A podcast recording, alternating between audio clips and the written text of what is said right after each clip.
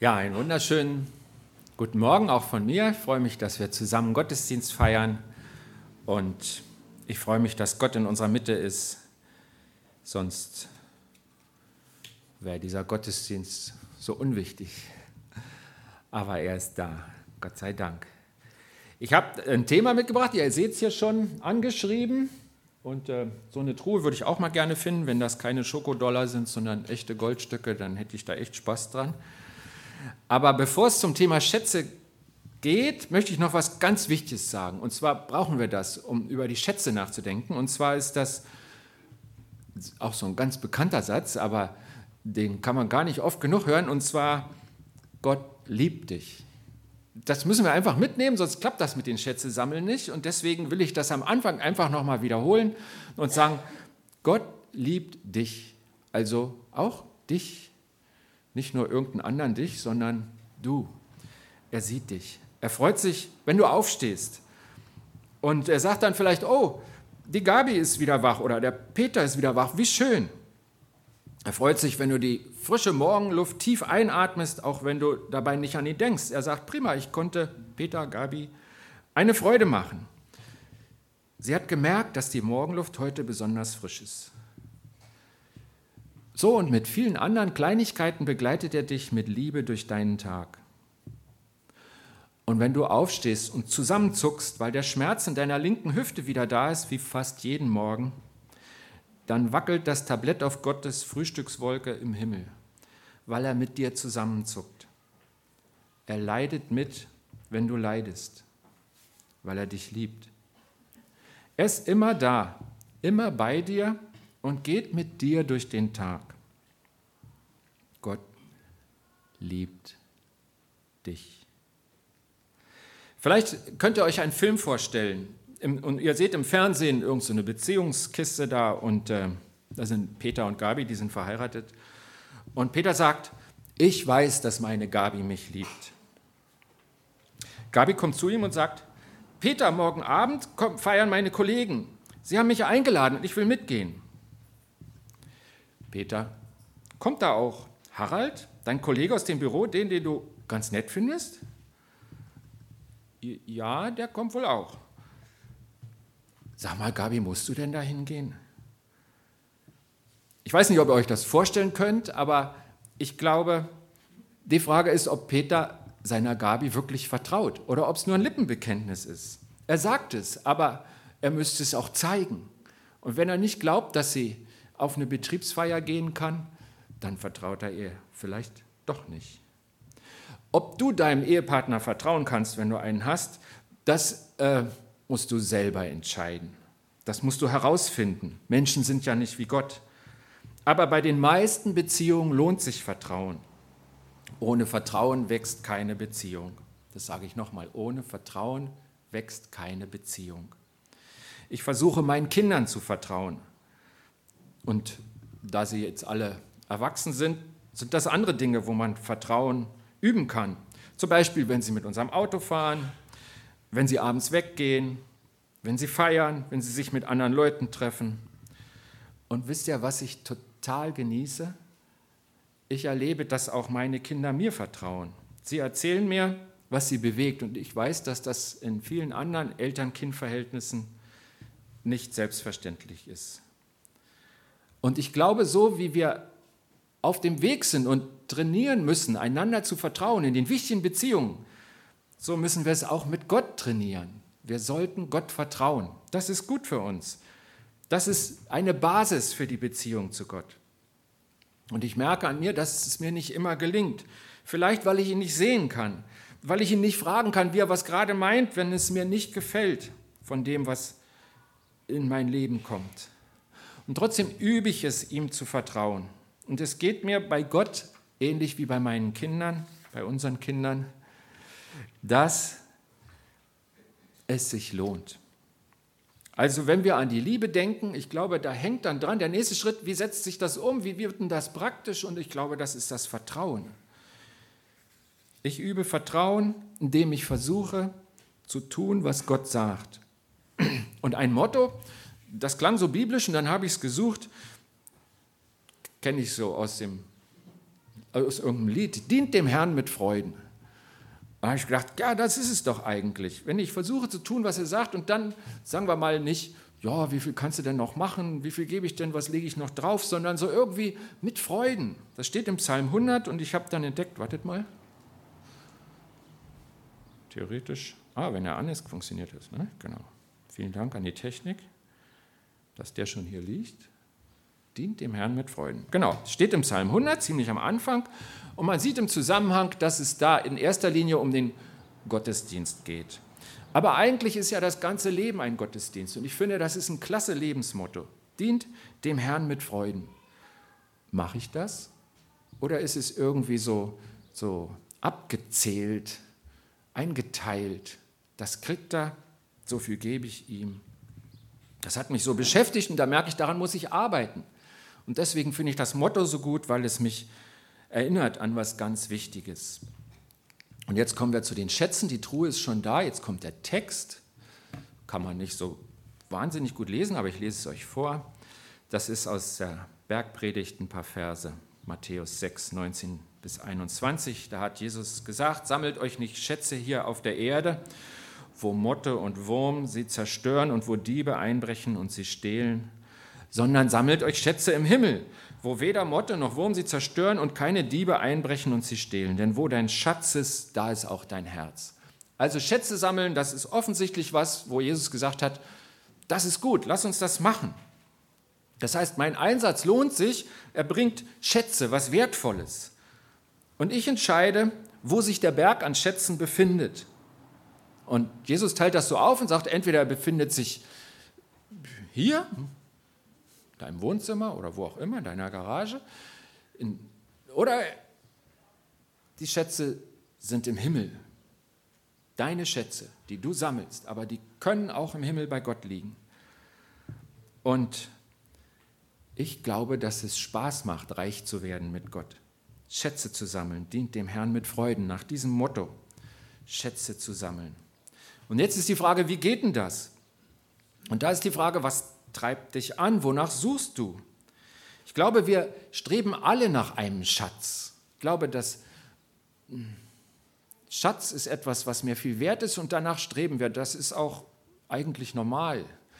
Das ist gar nicht so was Besonderes. Ich habe einen gefunden, der wirklich alle Energie drauf gewandt hat, seinen Schatz zu kriegen. Kennt er den? Der hatte ja am Schluss auch ein Problem mit seiner Frisur. Und irgendwie, der ist ja offensichtlich krank, irr geworden. Sein ganzes Leben ist nur auf den Schatz des Ringes ausgerichtet. Er hat dafür gemordet und er hatte eine unheimliche Energie, aber es hat ihn auch zerfressen. Also das ist eine Figur aus Herr der Ringe, aus dem Film. Wenn man das nicht kennt, ist nicht schlimm. Aber es war so, so plakativ, so, so, so wichtig, so, so, so deutlich dass, wenn man den falschen Schatz gefangen ist, daran klebt, dass es einen kaputt macht. Was können denn Schätze auf dieser Welt sein? Reichtum, Ehre und Macht sind mir eingefallen, so klassisch. Reichtum kann man sich vorstellen, das ist eben klassisch die Schatztruhe oder was anderes, was man mit Geld kaufen kann.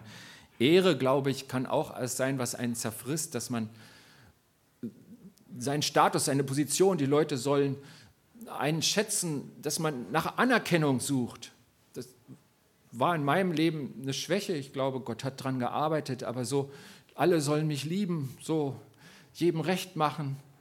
Das kann auch, wenn das dein Antrieb ist, in die falsche Richtung führen, obwohl es ja gut ist, dass man den Leuten gut gegenübertritt. In all den Dingen ist auch ein Teil Gutes. Die Frage ist, bestimmt es mich? Ist es mein Schatz? Ist es das, wo ich raufrenne. Bei Macht habe ich mal nachgedacht, vielleicht denkt ihr bei Macht an, an so Herren, die besonders viel Macht haben. Und, ähm, aber Macht, das ist nicht nur Präsident sein. Macht, das ist auch, in unserem Miteinander kommt Macht vor. Wenn ich jemanden neben mir klein halten will, wenn ich nicht zulassen möchte, dass er etwas besser kann als ich, dann übe ich Macht aus. Dann übe ich Macht aus, weil ich es für mein Selbstbewusstsein brauche oder weil ich, weil ich Macht genieße. Und ähm, das sind alles auch irdische Schätze. Und das ist alles was, worauf ich mein Leben ausrichten kann. Und ich glaube, das Gefährlichste ist, wenn das unbewusst ist, wenn ich es gar nicht merke, nicht reflektiert habe, dass eigentlich alles in die Richtung zieht. Und dann ist es deswegen gefährlicher, weil es mich noch besser steuern kann, weil ich nicht gegensteuern kann. Ich merke es nicht. Deswegen ist die Frage gut. Was treibt dich an? Wonach suchst du? Was ist mein Schatz? Ich habe noch was kürzlich gefunden in, in einer Pfälzer Hütte. Da hinkt dieser Vers. Hier wohnt ein Angler mit dem Fang seines Lebens. Und das hat mir total gefallen, hat mich berührt. Und das äh, hat der Mann für seine Frau an die Wand geschrieben. Und ähm, also es ist kein Zitat von Leuten, die kürzlich in Norwegen waren, sondern das ist, das habe ich einfach irgendwo hier äh, gefunden in einem Haus. Und ähm, dann ist die Frage, meinte das Gott? Ist das Schätze sammeln? Ich glaube, äh, das kann richtig oder falsch sein, je nachdem, wie man es füllt. Aber es kommt dem schon viel näher, was Gott meint. Was sind aus Gottes Sicht Schätze, Reichtümer, die ich erwerben kann? Und wir sind immer noch bei der Frage, wonach strebe ich? Was, was strebe ich an? Was füllt mich aus? Was sind meine Ziele? Und da gibt es ähm, so ein Wort, was mir da ganz schnell einfällt, das steht, hat der Micha mal aufgeschrieben in Gottes Auftrag. Er hat gesagt, es ist dir gesagt worden, o oh Mensch, was gut ist und was der Herr von dir erwartet. Recht tun, Güte und Treue lieben, in Ehrfurcht den Weg gehen mit deinem Gott.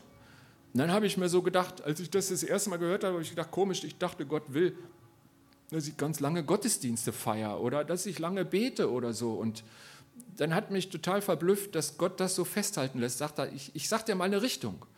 Und, und wenn du dich auf diese richtige Richtung stellst, dann bin ich dir nahe. Es hat übrigens Petrus auch mal gesagt, geht in dieselbe Richtung. Petrus kann man im ersten Petrusbrief nachlesen, der hat gesagt, ihr wisst ja, wer das Leben lieben und gute Tage sehen will, ist das nicht der, der Schätze sammelt? Wer das Leben lieben und gute Tage sehen will, der Schätzesammler, der hüte seine Zunge, dass sie nichts Böses rede und seine Lippen, dass sie nicht betrügen. Er wende sich ab vom Bösen und tue Gutes, er suche Frieden und jage ihm nach. Denn der Herr sieht die Gerechten und hört ihr Flehen, aber er wendet sich gegen alle, die Böses tun. Das sind so Beispiele, die mir aufgefallen sind, die nicht in mein Klischee passen, wo ich denke, ah, ich dachte, Gott freut sich so, wenn ich, wenn ich was für ihn tue. So. Und, ähm, und er sagt, für mich, okay, das ist für mich. Da, da bringst du meine DNA unter deine Umgebung. Da bist du meine Kopie. Jesus hat mal gesagt, also das steht in den Briefen, der Paulus hat es aufgeschrieben, Ihr seid Botschafter an Christi Stadt. Jesus sagt, ihr seid meine Botschafter. Ihr, ihr seid wie ich mit demselben Auftrag und man, wer euch sieht, sieht mich, sagt Jesus. Und ich glaube, das können wir verhindern. Das ist nicht wirklich automatisch so. Und ich glaube, das hängt auch davon ab, wo ich Schätze sammle. Was sind Beispiele? Ich dachte mir so, ich glaube, Gott geht es in allererster Linie um Menschen. Und als er die Menschen geschaffen hat, hat er gesagt, ich, ich schaffe jetzt was, wie ich. Der hatte richtig Spaß, die ganze Schöpfung zu entwerfen, da die, die, die blühenden Bäume und, und die Büsche und die Pflanzen und, ähm, die Landschaft und Sommer und Winter und Tag und Nacht. Also der hat, also war unheimlich kreativ, hatte super viele Ideen und bis hin zu leuchtenden, blau leuchtenden Tieren in Meerestiefen, die manchmal hochkommen und man kann sie sehen. Also es gibt ganz irre Sachen. Er wirklich. Und dann hat er gesagt, so und jetzt noch was, das mir ähnlich ist. Und ich glaube, die Ähnlichkeit besteht in der Beziehungsfähigkeit. In diesem, ich kann in einem Netz von Beziehungen leben, ich kann Beziehungen knüpfen, ich kann sie pflegen, ich kann sie vertiefen und darin kann ich wachsen. Der Martin Buber hat mal gesagt, das habe ich euch schon mehrfach zitiert, aber das passt hier wieder. Ähm, alles wirkliche Leben ist Begegnung. Und ich glaube, das, das findet Gott auch. So hat er uns geschaffen. Also wenn du fragst, wie kann ich Schätze sammeln, und zwar die, die dann bei Gott aufgehauft werden im Himmel, ich glaube, das ist in, in einzelne Menschen investieren. In, und zwar vorzugsweise in meine Nächsten. Also zum Beispiel in den Ehepartner oder in Kinder, vielleicht in die Schwiegertochter. Vielleicht ist es aber auch ein Nächster, der der dir in Gemeinde, in deiner Arbeit, in der Nachbarschaft, in der Schule, der dir irgendwo begegnet ist. Ein, ein Mensch. Investieren in einzelne Menschen. Oft schickt ein Gott jemand in Not. Jesus hat ja das Gleichnis mit dem Samariter erzählt. Und wir als Gemeinde begleiten so ein bisschen die ägyptische Familie. Ich glaube, das findet Gott gut. Manche von euch haben andere Schwerpunkte. Gott hat ihnen andere Menschen gezeigt. Das ist auch gut. Also die Frage, was, was kann das heißen? Schätze sammeln, in Menschen investieren, nach dem Guten eifern. Und dann, glaube ich, hat es ganz viel mit, mit jeder Minute des Tages zu tun. Also das Reden und das Handeln und das Denken, wie es Gott gefällt, üben. Schon mal dran denken, was er vielleicht machen würde. Also eines der besten Armbänder, was ich kenne, habe ich nicht, finde ich, äh, What would Jesus do? Das ist so ein cooler Satz, weil ich glaube, wenn wir seine Kopie sind, sein Vertreter, dann ist die Frage total wichtig. Wenn wir sagen, okay, ich möchte so ein bisschen strahlen wie Jesus, der Schatz in mir, der soll so ein bisschen leuchten, dann ist die Frage ganz wichtig, dass ich überlege, ja, was wird denn jetzt Jesus tun in dieser Situation, diese unerwartete, schwierige oder wunderschöne Situation? Was wird denn jetzt Jesus machen? Denken, tun, handeln, wie Gott es gefällt, Gott nacheifern. Ich glaube, das tue ich immer wieder. Und trotzdem wurde ich nachdenklich bei diesem ganzen, bei der Vorbereitung, weil ich gemerkt habe, Gott will noch mehr. Gott möchte noch mehr. Denn wenn ich ehrlich frage, was ist mein Lebensziel, was, so sehr an erster Stelle steht, dass ich darauf meine Zeit und Kraft ausrichte, merke ich, die Antwort fällt mir schwer.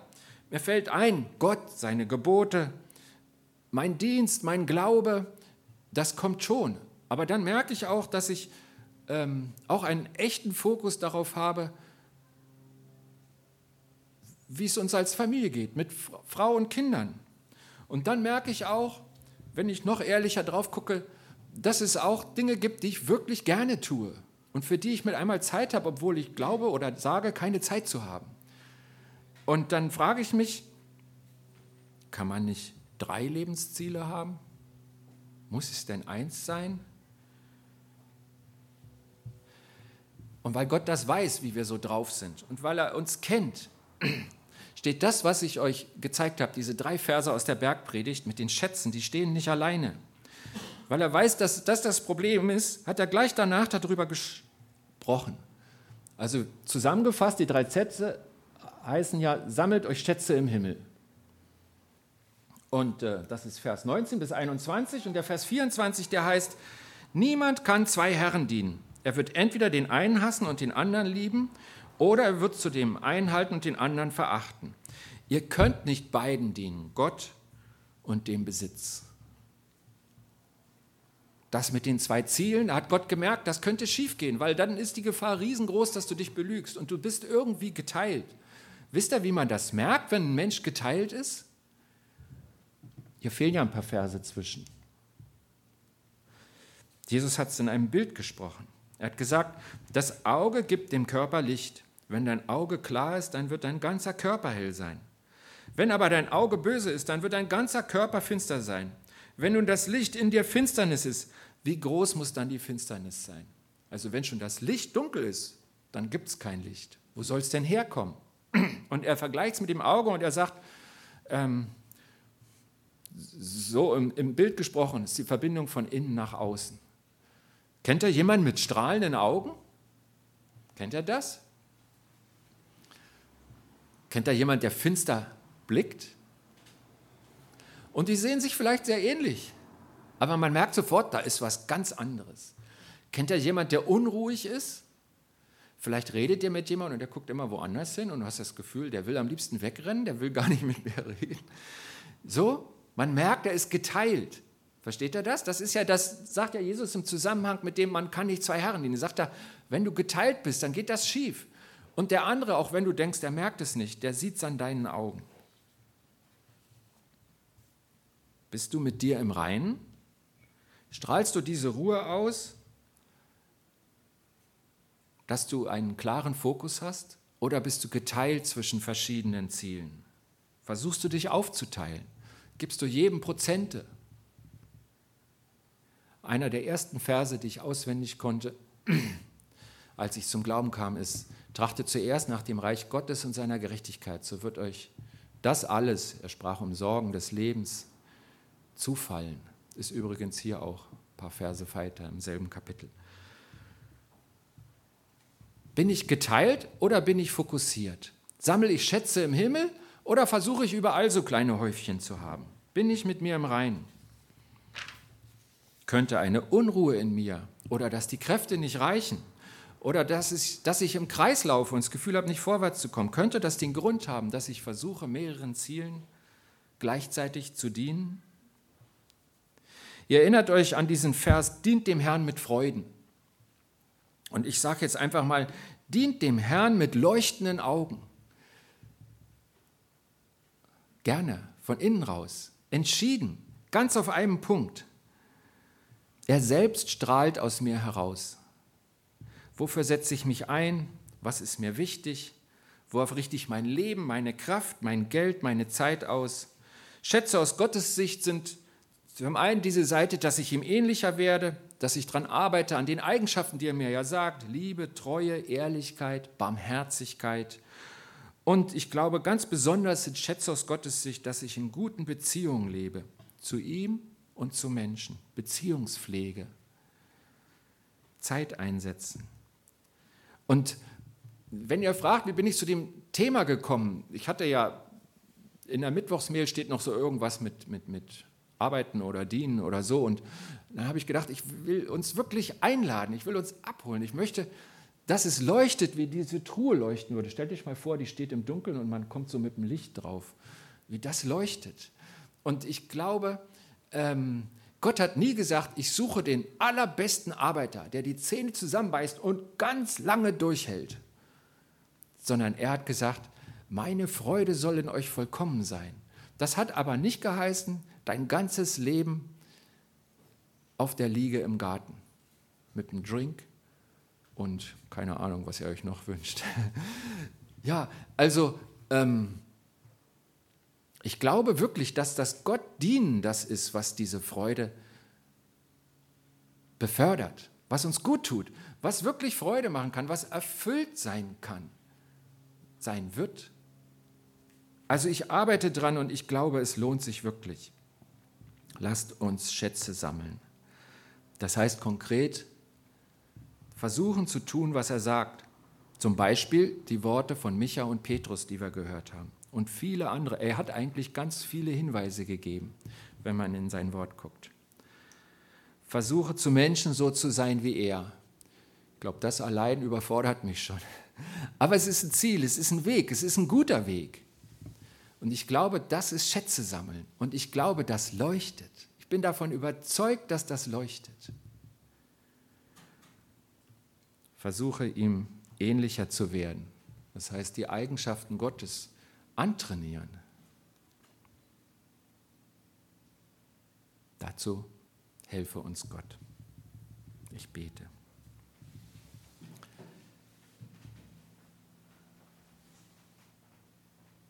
Vater im Himmel, du, du hast diese Idee, dass du auch Vater bist und wir können Papa zu dir sagen. Du sagst, ich bin der wahre Vater, ein richtig guter Vater ein, für dich, für uns.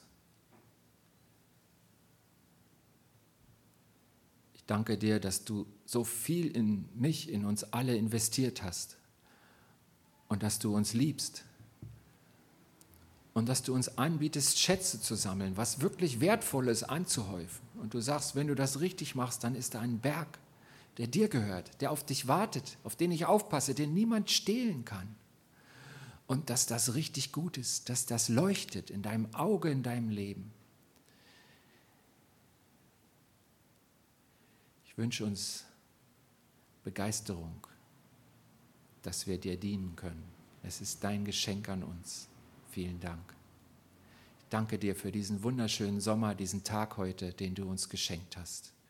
Du bist gut, Herr. Ich danke dir für Menschen, die jetzt neben mir sitzen, die hier sind, mit denen ich reden kann, mit denen ich unterwegs bin. Bitte setz uns auch zum Segen an unserem Nächsten. Amen.